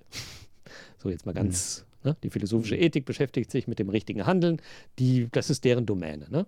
Und äh, sie verteidigen sich natürlich auch und sagen, all diese Ausführungen bedeuten nicht, ja, dass man einen politisch recht oder demokratiefeindlichen Diskurs an äh, Teilnehmer widerspruchslos tolerieren soll. Aber, ne, kann man dann zwischen den Zeilen lesen, aber die Sprachwissenschaft bitte, oder im Namen der Sprachwissenschaft, da darf man aber nichts dazu sagen. Ja? Ne? Und äh, also ich glaube, du hast natürlich einen, also einen wichtigen Punkt. Also wenn du sagst irgendwie, okay, immer wenn ich das Feld der Sprachwissenschaft im ganz engen Sinne oder im Sinne dieser, ne, also dieser deskriptiven Setzung äh, oder Festlegung der Sprachwissenschaft äh, betreibe, ähm, dann, dann darf ich nichts mehr sagen. Aber umgekehrt gilt das ja auch für die Ethik. Ne? Die ist ja auch keine Sprachwissenschaft. Hm. Also kann die eigentlich auch nichts sagen, oder? Das ist natürlich so eine. Ja, stimmt. ein bisschen schwierig so dann. Also sie müsste quasi irgendwie die Linguistik beauftragen, äh, bestimmte Grundlagen zu recherchieren, ähm, rein deskriptiv und dann irgendwie das nehmen und daraus mh, hm, eine moralische Empfehlung ableiten. Tja, ja, also so stellen die sich das wahrscheinlich vor, genau, ja. Hm. Ja. Aber ich meine, wir haben natürlich das Problem, ne? also äh, äh dieses Deskriptiv-Normativ. Ja, diese Unterscheidung, die ist halt extrem äh, schwer zu machen, weil natürlich auch deskriptiv intendierte Sätze jederzeit normativ interpretiert werden können. Ne? Also ja. selbstverständlich. Und äh, jetzt gehen die auch davon aus, dass, äh, wenn ich sage, ja, die Sprachwissenschaft ist die Wissenschaft, äh, die die Sprache beschreibt. Ne? Also schon das ist natürlich irgendwie eine äh, schwierige Vorstellung, weil ja auch wiederum schwierig ist, was Sprache genau ist. So wie, wie alle Disziplinen wissen wir ja eigentlich gar nicht, was wir da beforschen. Aber wenn man jetzt irgendwie sagt, okay, Sprachwissenschaft ist die Wissenschaft davon, wie wir mit Sprache handeln, oder Sprachwissenschaft ist die Wissenschaft davon, wie wir mit Sprache Wirklichkeiten konstruieren, dann haben wir ja natürlich ganz viele Handlungsaspekte in der Sprache drin und die Beschreibung dieses Handelns ähm, ist eben auch schon immer wertungslastig. Ja, und ähm, das kann man auch, glaube ich, ganz gut begründen, nämlich ähm, das ist ja doch gerade die Pointe der Sprechakttheorie, die sie so, auf die sie sich beziehen, dass es eben keine deskriptiven oder rein deskriptiven und keine rein normativen Sätze gibt. Ne? Also das ist ja gerade die Pointe davon. Und Austin wollte ja irgendwie genau diesen sein sollen Fetisch, wie er ihn nennt, fertig machen. Also er nennt es irgendwie Playing Old Harry with the Value Fact Fetish. Ja, also es geht genau um diesen, um diese starke Trennung, äh, die die äh, Autoren aufmachen, genau diese zu dekonstruieren, darum geht es in der Sprechakttheorie. Und deswegen ja. kann ich das irgendwie sehr irgendwie ja, schwierig nachvollziehen. Ne? Also wenn Gauland sagt, irgendwie 2015 1,5 Millionen Kulturfremde nach Deutschland gekommen, kann ich das natürlich deskriptiv lesen, aber ich kann es natürlich auch ganz anders lesen, oder? Mhm. Und das gilt eben nicht nur für Sätze von Politikerinnen, sondern auch für Sätze von WissenschaftlerInnen, kann man sagen. Ne? Also ich kann vielen Dingen irgendwie ja eine normative Bedeutung zuschreiben. Die muss nicht immer so explizit sein wie in dem Vorwort. Hören Sie auf zu lesen. Sie sind doof. Sie haben es nicht verstanden. Äh, ich zitiere doch nur. Sondern die ist eben ähm, mitunter eben auch schon in der Handlung drin, in der Handlung enthalten. Ne? Ähm, und selbst, ich meine, die Autoren sagen dann, wir müssen alle Kontextfaktoren abwägen und ähm, äh, muss ganz genau hinschauen, was in welcher Situation genau gemeint ist. Das hilft ja auch nichts, denn auch Kontexte sind ja nicht objektiv gegeben und jede Kontext oder jede Beschreibung eines Kontexts ist wiederum äh, in irgendeiner Weise normativ. Ja. Und ich glaube wirklich, die verpassen tatsächlich die, die Pointe der Sprechakttheorie und sie haben da sehr eigentümliche Handlungstheorie, weil äh, es ist, geht ja gerade darum, ähm, dass in, in diese ja, wie soll ich sagen, also in, in diese von Austin so beschriebenen äh, ja, festen Formen, in denen wir sprechen, ja, also in diesen Sprachspielen, in diesen Praktiken, die wir vollziehen, ja, denken wir mal an die, an den Heiratsantrag, ne? Ähm, ist es ja genau so, dass in die eben bestimmte Werte eingeschrieben sind oder bestimmte ähm, Erwartungen und damit eben Normen eingeschrieben sind. Ja? Also ist ja jetzt so, wenn, wenn ich dir einen Heiratsantrag mache, dann wirst du den in 99,9 Prozent der Fälle, Noah, hoffe ich doch zumindest, äh, nicht ablehnen. äh, oder wenn ich dich irgendwie bitte, hey, ich mache da diesen großartigen Sammelband, möchtest du nicht äh, einen Beitrag schreiben oder, oder kannst du da bitte einen Beitrag schreiben? Dann fällt es dir schwer, Nein zu sagen. Ja? Oder wenn du irgendwo eingeladen wirst oder wenn du, äh, wenn dich jemand nach der Uhrzeit fragt, dann fällt es dir schwer, Nein zu sagen. Und das liegt eben genau daran, dass wir in diese, ähm, ja, also hineinsozialisiert sind in diese, in diese sprachlichen Praktiken ähm, und in denen eben bestimmte Dinge normativ erwartet werden. Ja? Deswegen fällt es uns auch so schwer, Nein zu sagen bei bestimmten Dingen. Und ich glaube eben, ähm, äh, und äh, in diesem Vollzug von Praktiken eignen wir uns eben Intentionen an. Ja, wenn du, ich meine, du warst ja auch mal in Dresden gewohnt. Warst du mal im Stadion? Äh, Bei Dynamo? Nee. Sei also froh. nur draußen, aber nicht drin. So draußen, ja, das. Nee, aber ich meine, auch da kannst du dich nicht dagegen wehren, irgendwie mit Dynamo mitzufiebern, wenn du in so einem Stadion bist. Mhm. ist irgendwie, mhm. ähm, also die, die Idee ist irgendwie knie nieder und bewege die Lippen wie zum Gebet und du wirst glauben. Ja? Also so, ich eigne mir bestimmte Intentionen an, bestimmte Werte, bestimmte Normen, indem ich sie vollziehe, indem ich bestimmte Praktiken vollziehe. Ne? Und im Umkehrschluss bedeutet das eben auch, ähm, dass unsere Welt eben damit in der Sprache schon normativ strukturiert ist. Ja? Indem eben bestimmte sprachliche Praktiken auch bestimmte Handlungsweisen erwartbar machen. Und insofern finde ich irgendwie, äh, ist diese, äh, diese Trennung der Wertfreiheit von Wissenschaft ist einfach nicht zu erreichen. Ja? Ähm, das heißt natürlich nur nicht, dass man irgendwie munter drauf lossagen kann und Normen aufstellen kann. Also das würde ich jetzt auch unbedingt sagen, geht, mhm. kann man natürlich nicht machen, aber äh, weil, wenn man als Wissenschaftlerin spricht, sollte man natürlich äh, zunächst mal forschungsethische Grenzen im Kopf haben. Also ich finde schon, also das ist was sehr Normatives. Äh, auch, auch, auch Forschung hat eine Ethik, ja, also ich habe meinen Aufsatz über Holocaust-Leugnung geschrieben und ein Reviewer fand, ich hätte mir Beispiele nennen sollen. Natürlich nicht, ja. Also das kann man einfach nicht machen, abgesehen davon, dass es vielleicht auch sprach, äh, strafbar sein kann. Aber gut, Forschungsfreiheit gilt da ja wohl schon. Ja, man kann aber natürlich auch markieren, wo man seine Rolle als Expertin verlässt, oder? Was kann man noch machen? Ja. Ich meine, letztlich zählt ja eben auch das gute Argument erstmal. Also ich meine, das heißt, eine genaue Analyse einer Situation und, und, und da ich, also ich finde, da ist die Deskription ja wichtig und auch möglich bis zu einem gewissen Grad, dass ich halt irgendwie Daten anschaue und das unterscheidet uns vielleicht auch von irgendwie äh, früheren ähm, ja, moralischer Sprachkritik, dass äh, wir heute ganz andere Möglichkeiten haben, überhaupt ähm, zu gucken, was ist und wie, wie Sprachgebrauch ist. Ist das denn nicht schon auch eine normative Setzung? Also wenn ich jetzt das so mache, mhm. wie die äh, Autoren äh, und sagen, ja, äh, ich beschreibe sprachliches Handeln nach dem Handlungsmodell, dann delegitimiere ich automatisch alle Leute, die sagen, das N-Wort zum Beispiel ist immer rassistisch, egal wer es wann, wo, wie gebraucht. Ja, mhm. zum Beispiel. Mhm. Das kann man ja, das kann man trefflich drüber streiten, selbstverständlich. Ja, aber ich sage nur, mhm. wenn ich so eine Theorie habe ähm, und anwende als Beschreibungskategorie, mache ich eine normative Setzung.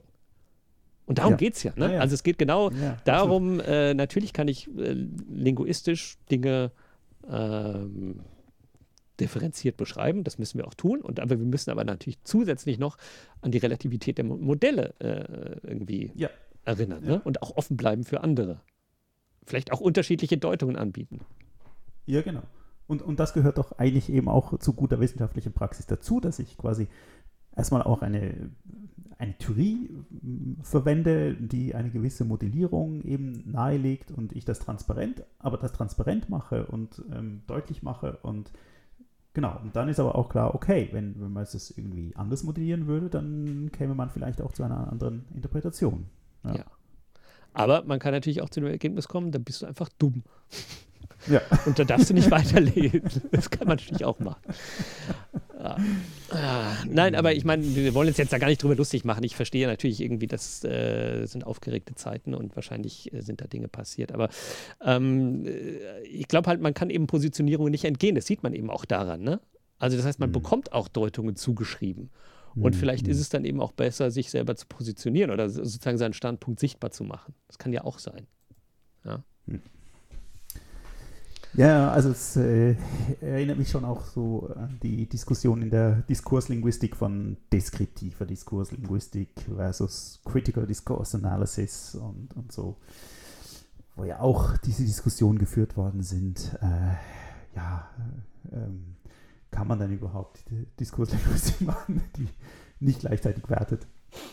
Ja, aber weißt du, ich meine, da geht es mir so wie bei dem Paper hier. Ja? Also bei dem Paper, was wir jetzt äh, hier besprochen haben, habe ich eigentlich den Eindruck, es geht nicht gegen moralische Sprachkritik als Ganze, sondern es geht eben gegen eine bestimmte Sprachkritik oder eine mhm. Sprachkritik aus einer mhm. bestimmten politischen Ecke. Und so ist es ja auch bei der mhm. kritischen Diskursanalyse. Wenn wir ehrlich sind, war das Problem natürlich die vielleicht starke äh, Ausrichtung in eine politische Richtung der, der äh, kritischen Diskursanalyse in Deutschland. Ja? Ähm, und also deswegen glaube ich, ja, also so erscheint es mir hier auch und äh, vielleicht noch als eine kleine Nebeninformation, Rüdiger Harnisch, einer der Autoren, äh, ist äh, im wissenschaftlichen Beirat des Vereins Deutsche Sprache. Und der VDS ist ja bekannt dafür, dass er völlig ideologiefrei argumentiert. Aber ähm, etwas würde mich jetzt auch noch wundern nehmen. Du hast ja selber auch ein Buch geschrieben, wo es um die Sprache der Neurechten geht. Und ähm, wo auch das Problem ist, dass du dann irgendwie Sprachgebrauch zitierst, eben aus dieser Ecke. Und äh, wie bist du damit umgegangen?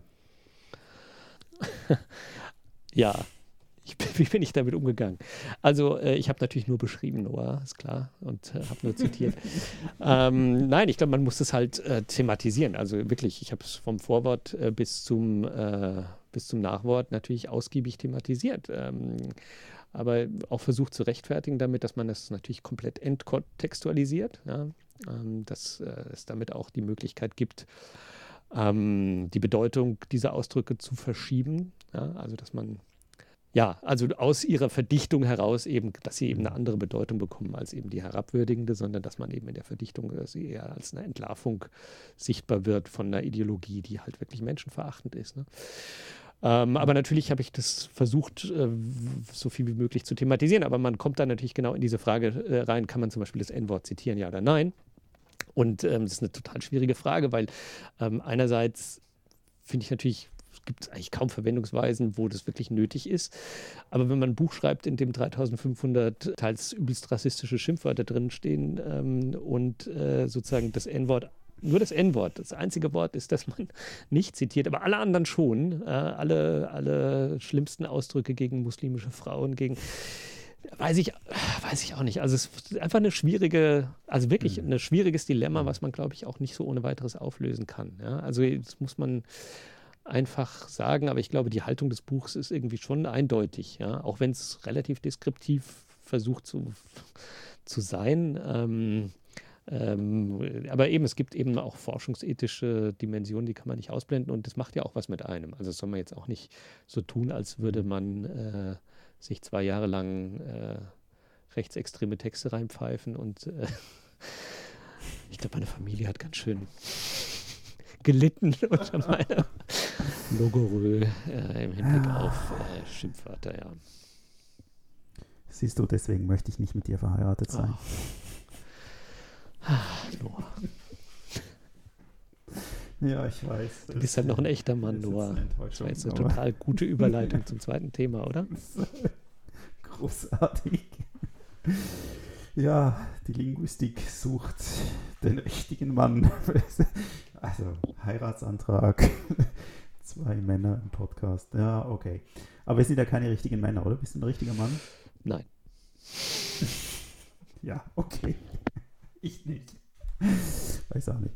Nein, ich möchte ähm, sprechen über ein Paper, das heißt äh, Real Men's Ich dachte Core Papier. Masculinity. ein Papier, genau. Masculinity in Contemporary Advertising Discourse, ähm, geschrieben von Anna Isentlieva, Elisabeth Zimmermann, Nadja Schützinger und Andrea Platzer der Uni Innsbruck und ist erschienen in Critical Discourse Studies. Äh, irgendeine Nummer, weiß ich jetzt nicht. Äh, egal. Und, ähm, aber gerade äh, neulich, also das heißt äh, 2022, genau ist es erschienen. Ja, genau. Und ähm, ich fand sofort, dass ich das gesehen habe, ah ja, spannend, muss ich lesen. Ähm, es verortet sich in der, und da kommt es wieder der kritischen Diskursanalyse, äh, ganz klar. Ähm, ist eben auch auf Englisch publiziert im, in einem ähm, äh, ja, wissenschaftlichen äh, Kontext, äh, äh, ähm, anglistischen wissenschaftlichen Kontext entstanden ähm, und das merkt man auch so ein bisschen von der theoretischen Ausrichtung her und äh, den Methoden.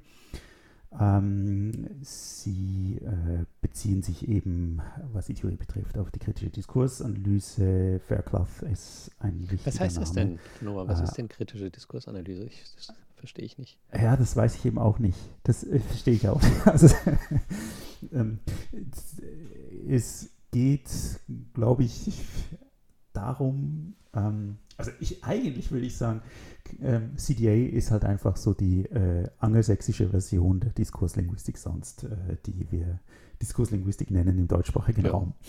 Aber ich glaube, viele Leute würden jetzt sagen, nein, das stimmt überhaupt nicht und das ist eben etwas, ein ganz großer Unterschied, weil die CDA ideologisch geprägt ist und eben letztlich moralische Sprachkritik macht, ähm, weil äh, die CDA äh, Machtverhältnisse, äh, also sich sehr für Machtverhältnisse interessiert, äh, die sich ähm, diskursiv äh, ausformen.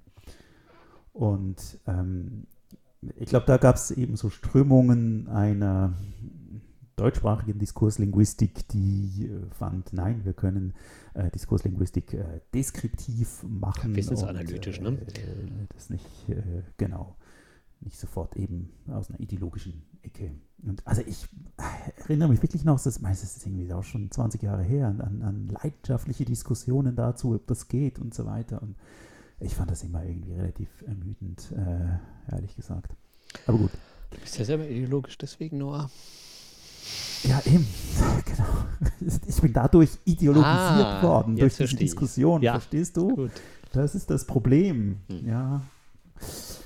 Ja, gut. Ähm, jetzt äh, das Material, also es ist ganz schön, wenn man durchblättert ähm, durch diese Arbeit, dann sieht man wunderschöne Printanzeigen mit äh, knackigen Männern, muskulösen Männern, die für äh, irgendwie Parfüm oder Getränke ähm, oder so werfen und ähm, wo ein äh, knackiger Mann ist. Also ich bin ja schon ein bisschen neidisch, Stefan.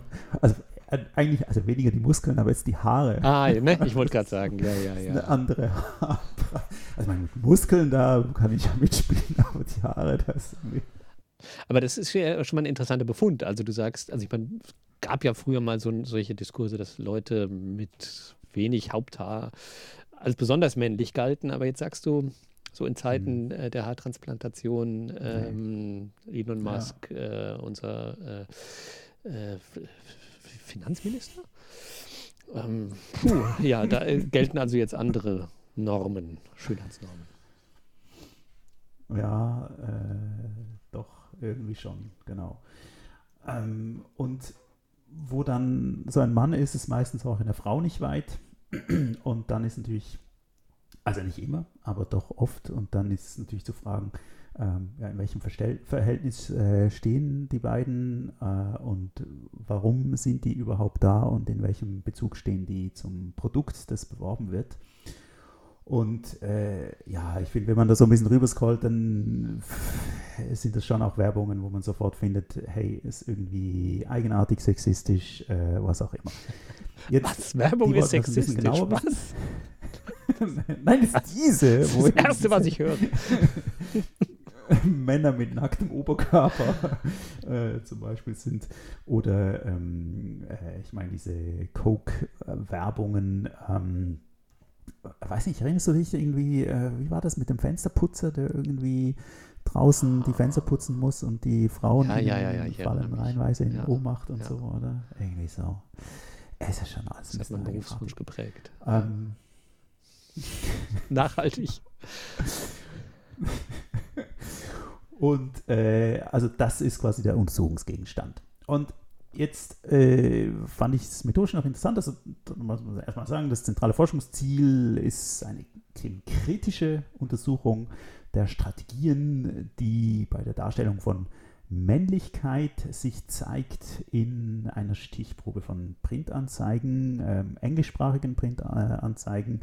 Ähm, 50 sind es, die sie da ausgewählt haben, die äh, in den letzten 20 Jahren grob ähm, veröffentlicht worden sind. Ähm, also welche Strategien in diesen Anzeigen zum Einsatz kommen. Darf ich dazu was fragen? Also wie 50 über 20 Jahre verteilt englische oder englischsprachige ja. oder also vielleicht internationale Kampagnen. Aber gibt es irgendwelche Auswahl Auswahlkriterien? Vielleicht kannst du dazu was sagen? Auswahlkriterien äh, waren relativ simpel. Sie haben nämlich ähm, nach, also über Google, Google, wahrscheinlich Google Bildsuche, weiß ich nicht genau, ähm, gesucht spezifisch nach Werbung, in denen Männer vorkommen. Und äh, deswegen, äh, also ist die Auswahl auch nicht erstaunlich, dass das eben alles Werbungen sind, die Männer als Zielgruppe haben. Ähm, und es handelt sich dabei um große internationale Firmen wie Nike, Dove, McDonald's, äh, Coca-Cola und so weiter. Ähm, die eben, also man sieht jetzt hier die englischen Versionen davon, aber das sind eigentlich alles auch ähm, internationale Kampagnen. Und die äh, Produktebereiche sind eben, also geht es um Getränke, Kleidung, Kosmetika, Lebensmittel und Männerdüfte.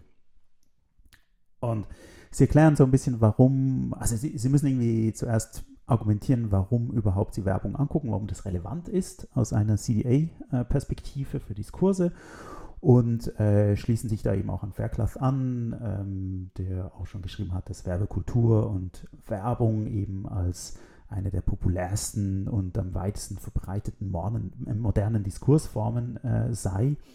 Äh, es gibt auch so die Idee, dass äh, eben Werbung ähm, kolonialisierend wirkt, also dass Werbung quasi andere Diskurse kolonialisieren würde ähm, oder dass Werbung im Prinzip parasitär sei, weil sie eigentlich nur auf anderen Diskursen leben kann und nicht äh, äh für sich äh, ausgenommen, sondern eben äh, angewiesen ist auf einen, ähm, ja, auf einen Diskurs, auf den sie sich beziehen können. Und dass der Ideologieaspekt bei Werbung äh, total wichtig ist. da ist gerade die Idee, äh, extrem ideologisch zu sein. Äh, und zwar in einem Dreischritt. Äh, zuerst äh, eine Beziehung äh, zu einem Kunden, zu einer Kundin aufzubauen, ähm, Bilder aufzubauen und dann damit auch Konsumenten, Konsumentinnen aufzubauen. Also klar, Werbung soll uns zu Konsumenten, Konsumentinnen machen. Und der zweite Aspekt äh, ist der Gender-Aspekt, der jetzt hier äh, reinkommt, ähm, wo sie argumentieren, dass äh, weil eben Werbung einen solchen Einfluss hat auf Diskurse, äh, eben sie äh, kolonialisiert oder parasitär auf ihnen lebt, ähm, natürlich auch äh, stereotype Vorstellungen von Männlichkeit und Weiblichkeit reproduzieren und, und auch schaffen, genau. Und dass es sich deswegen lohnt, äh, Werbung anzugucken, äh, um zu sehen, ähm, wie das eigentlich genau funktioniert. Ähm, sie äh, machen dann einerseits eine Bildanalyse äh, oder ja, so eine Bild-Textanalyse der, dieser, dieser Printwerbungen und kombinieren das aber gleichzeitig noch mit einer korpuslinguistischen Analyse zu Real Man oder Real Man ähm, also Singular oder Plural, weil ihnen nämlich aufgefallen ist, dass äh, bei dieser Auswahl der 50 äh, Werbeanzeigen, die sie ausgewählt haben, ähm, wo also immer Mann irgendwie vorkommen muss. In den Slogans sehr häufig eben von Real Man äh, die Rede ist. Äh, Milk for Real Man oder You're not a man unless you're ripped. Uh, the sneaker makes the man. Real Man do the heavy lifting. Real Man operate complex machinery. Care Design for Real Man äh, und so weiter. Und da fanden sie quasi, äh, dass es sich jetzt lohnt, ähm, als Basis der Analyse sozusagen erstmal zu gucken, äh, was es dann mit diesem Real Man äh, zu tun hat, also wie das semantisiert ist ähm, in Corpora, ähm, um im Prinzip eine Vergleichsgröße zu haben und zu gucken, ob sich das wiederum widerspiegelt in den Werbungen. Dafür haben sie das äh, Corpus of Contemporary American English äh, verwendet, das ja eine Mischung ist von verschiedenen Textsorten. Also da ist natürlich nicht Werbung im, in erster Linie drin, sondern es sind viele Zeitungstexte, aber eben auch andere Gebrauchstexte und, und ähm, also ja, werbende Texte können da schon auch mit äh, dabei sein. Ähm, aber glaube ich eher zufällig. Ähm, und da quasi, was da rauskommt, äh, wie das semantisiert ist, das kann man natürlich auch vergleichen mit äh, anderen Studien, äh, die es bereits gibt äh, zum Männlichkeitsbild. Ähm, da gibt es auch historische Analysen, die beispielsweise zeigen, äh, dass ähm, quasi positive Eigenschaften von Männern äh, früher eben eher moralische Aspekte waren äh, und sich das dann langsam gewandelt hat im, 20, äh, im, im 20. Jahrhundert äh, und dann 21. dass eben die Körperlichkeit ähm, wichtig ist, also starke Männer äh, als positiver Wert ähm, ja, eine Rolle spielen. Und das äh, bestätigt sich eigentlich auch mehr oder weniger äh, in der Korpusanalyse, äh, die sie äh, gemacht haben.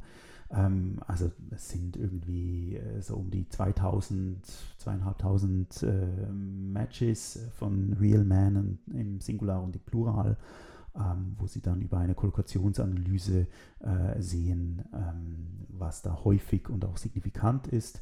Ähm, und also da sind zum Beispiel ähm, häufig äh, Verben wie need, want, feel, takes, eat, ähm, aber auch ähm, besonders signifikant statistisch zum Beispiel cry, ähm, äh, also wo es irgendwie halt darum geht, ob Männer äh, schreien oder nicht schreien, äh, nicht schreien weinen, weinen dürfen.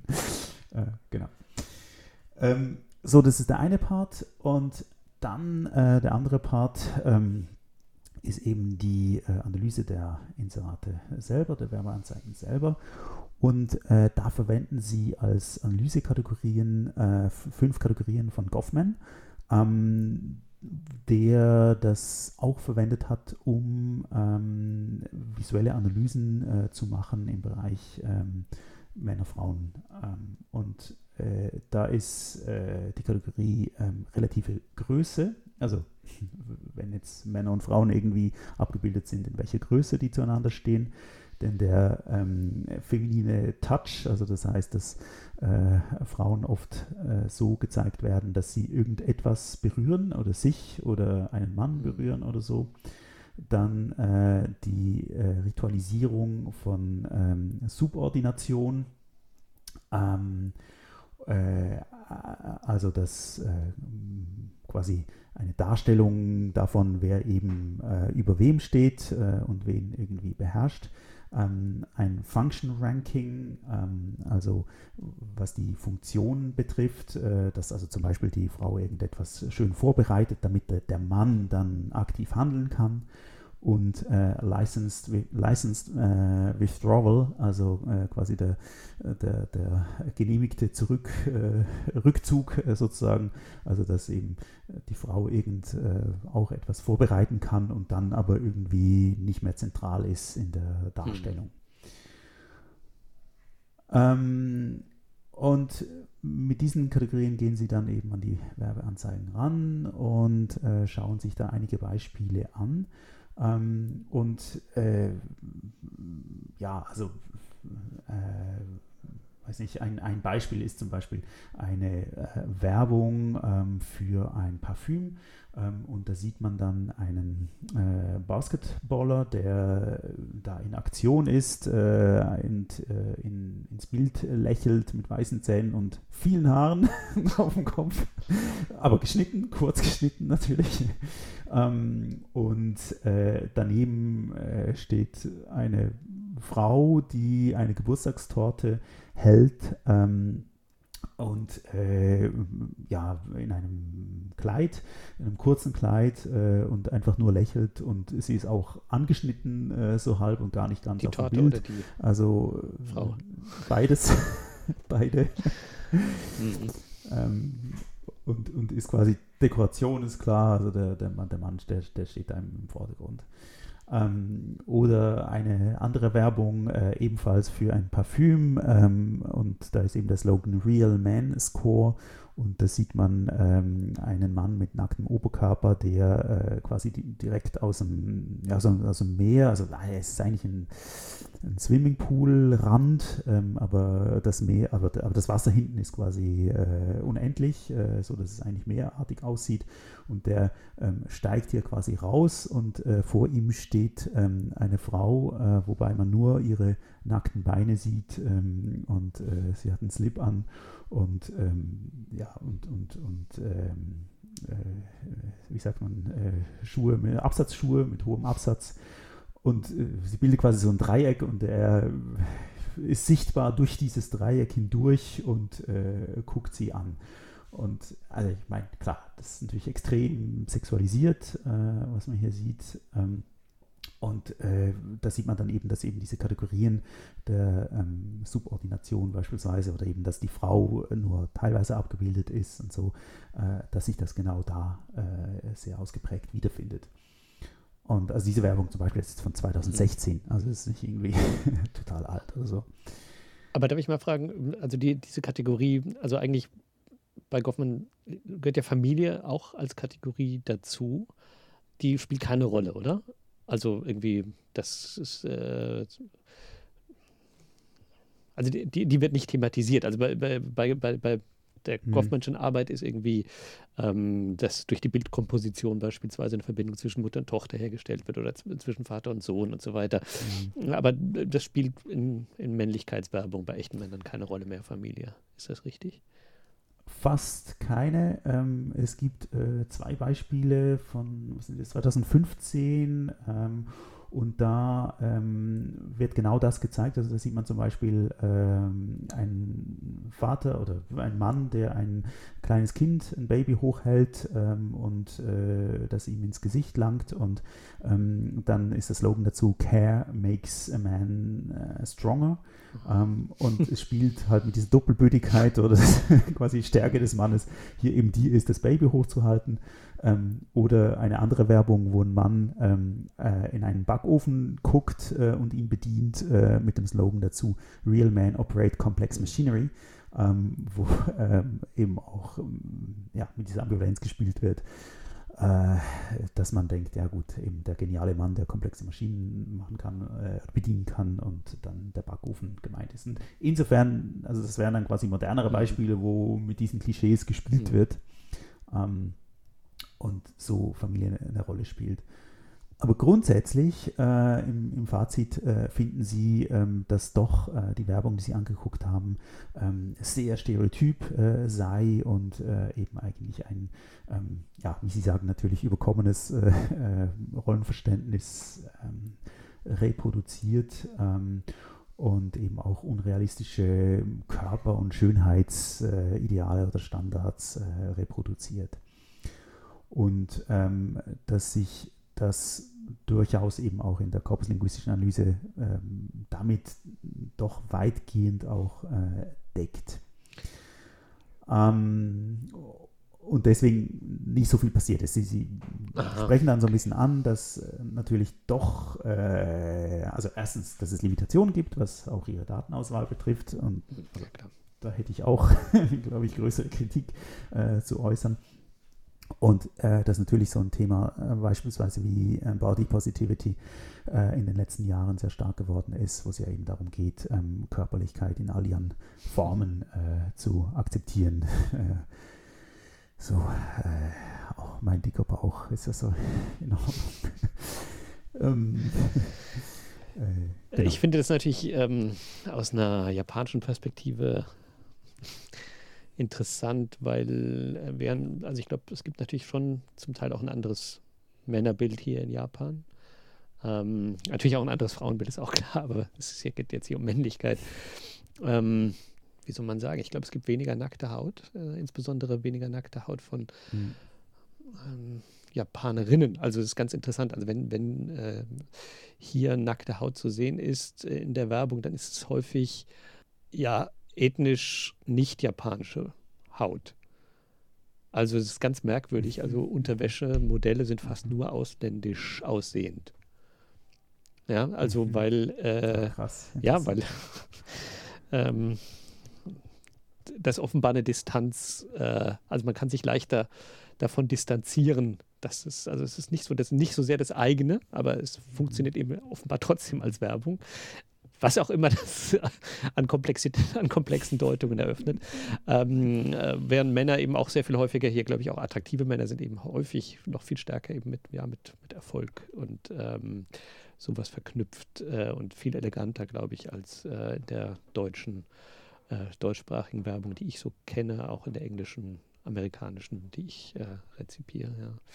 Es ist, ähm, also das heißt, äh, Männer ähm, angezogen, aber so, dass man eben sieht, dass sie beruflich ja. erfolgreich sind. Ja, ja, und halt so. auch Eleganz äh, spielt ja. natürlich eine ganz ja. wichtige Rolle. Äh, und ähm, also ich glaube, die Echtheit, äh, ja, ich glaube, den echten Mann, der spielt, glaube ich, keine so große Rolle hier. Also, die, ne? also das Attribut mhm. echt.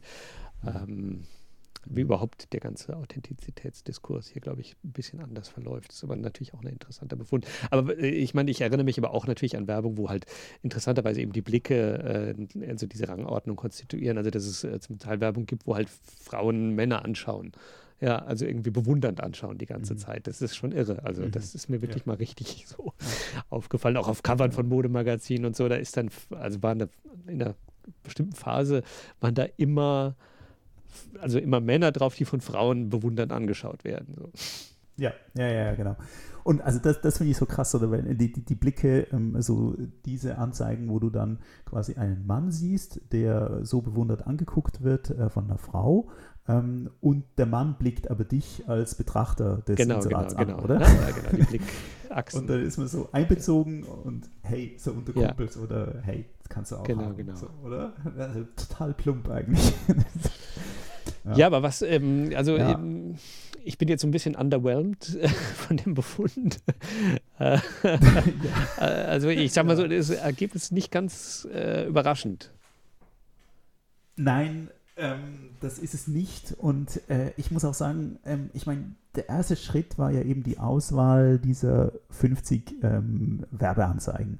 Und äh, über diese Google-Suche, ähm, wo sie wirklich einfach quasi nach Man gesucht haben, das heißt, das, das Wort musste irgendwie äh, in der Bildbeschreibung oder beim Slogan oder irgendwie so musste es genannt sein, mhm. um eben zu diesem Inserat zu mhm. kommen, äh, zu dieser Anzeige zu kommen.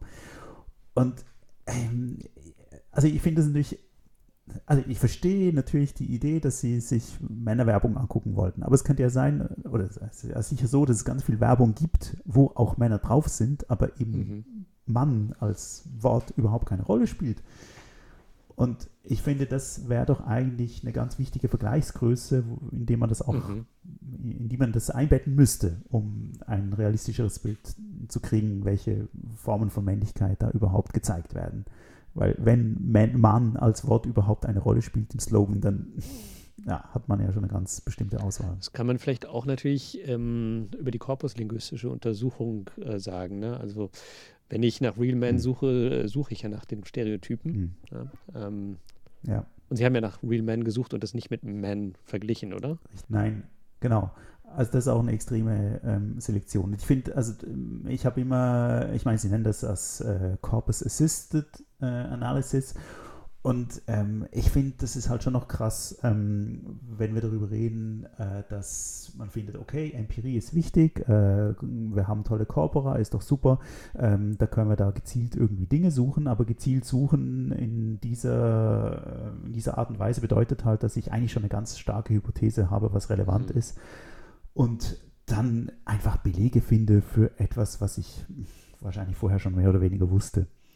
Und ich finde, wenn man jetzt sich für, also ich finde es ja völlig legitim und interessant, sich für Männlichkeit zu interessieren, aber dann müsste, meine ich jetzt korpuslinguistisch, müsste man eigentlich viel breiter erstmal, ja, ich würde halt, ich glaube, wir würden beide wahrscheinlich datengeleitet vorgehen und versuchen überhaupt erstmal herauszufinden, wie Männlichkeit versprachlicht wird hm. und davon dann weitergehen. Ja, ja.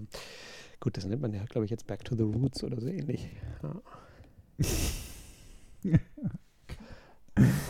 Ja, kann ich nachvollziehen, die Kritik. Ähm, ich meine, das ist natürlich ein, immer noch ein relevantes Feld. Also ich glaube, äh, es ist ja ein populäres Medium, die Werbung, äh, auch wenn es, mhm. auch wenn viele Leute natürlich sagen, ähm, ähm, sie gucken gar nicht hin, aber äh, dann wird es auch nicht gemacht mhm. werden, wenn es das nicht gäbe.